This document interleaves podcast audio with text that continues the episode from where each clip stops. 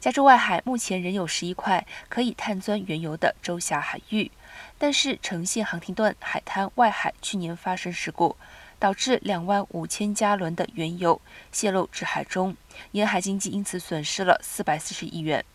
加州参议员米大卫因此发动了 Senate Bill 九五三，要求加州接管呈现外海的三块州辖海域，禁止油商继续开发。不过，在最后的期限前，草案都未交付表决，无疾而终。除了油商与工会极力阻拦，连参议会内部也有意见，只会让官僚系统拖延越线时间。